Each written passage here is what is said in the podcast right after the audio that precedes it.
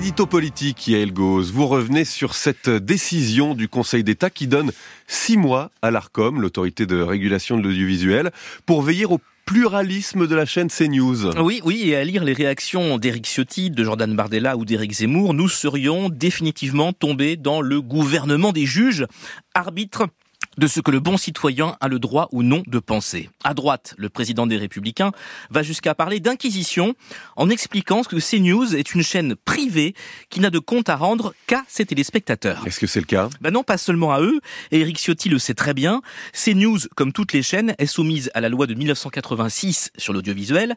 L'État vous octroie une fréquence si vous respectez un minimum d'obligations. Fréquences qui sont renouvelées.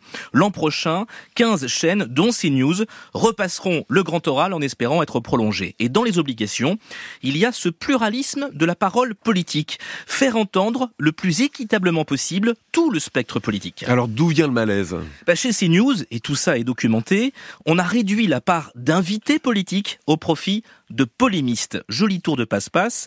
Pas la peine, par exemple, de chronométrer Philippe de Villiers puisqu'il n'est plus élu. Quant à Éric Zemmour, il a fallu que l'ARCOM intervienne pour qu'il soit enfin décompté comme candidat à la présidentielle. Et donc, ce que réclamait l'ONG RSF, Reporters sans frontières, c'était que le régulateur soit beaucoup plus vigilant sur le mélange opinion-information. Et le Conseil d'État a suivi oui, mais d'un cas particulier, il a fait une généralité. Car même si depuis 2016, l'ARCOM a rappelé CNews à l'ordre 26 fois, cette quête d'un pluralisme total, au-delà du personnel politique, vaudra pour toutes les chaînes. On imagine Denis Brognard se prenant la tête entre les rouges et les jaunes.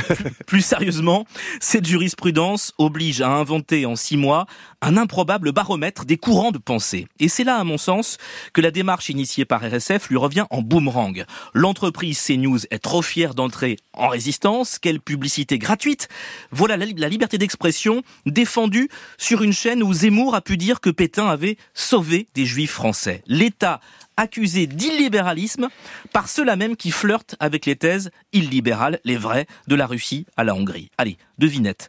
Qui a dit « Mes intérêts sont purement économiques, jamais politiques » Vous savez, Simon Je dirais euh, peut-être le propriétaire de CNews ah oui, lui-même. réponse, Vincent Bolloré, auditionné au Sénat l'an dernier, oubliant, oubliant bizarrement de mentionner le tremplin qu'a constitué la chaîne pour Éric Zemmour. Résultat des courses, la régulation de CNews se heurte à sa victimisation efficace. Quant à l'ARCOM, recadré par le Conseil d'État, elle doit inventer toute pièce pour l'automne la nomenclature qui permettra de dire si une chaîne est pluraliste ou non, hors temps de parole politique. Comment? En fliquant chroniqueur, journaliste, producteur On m'a certifié que non.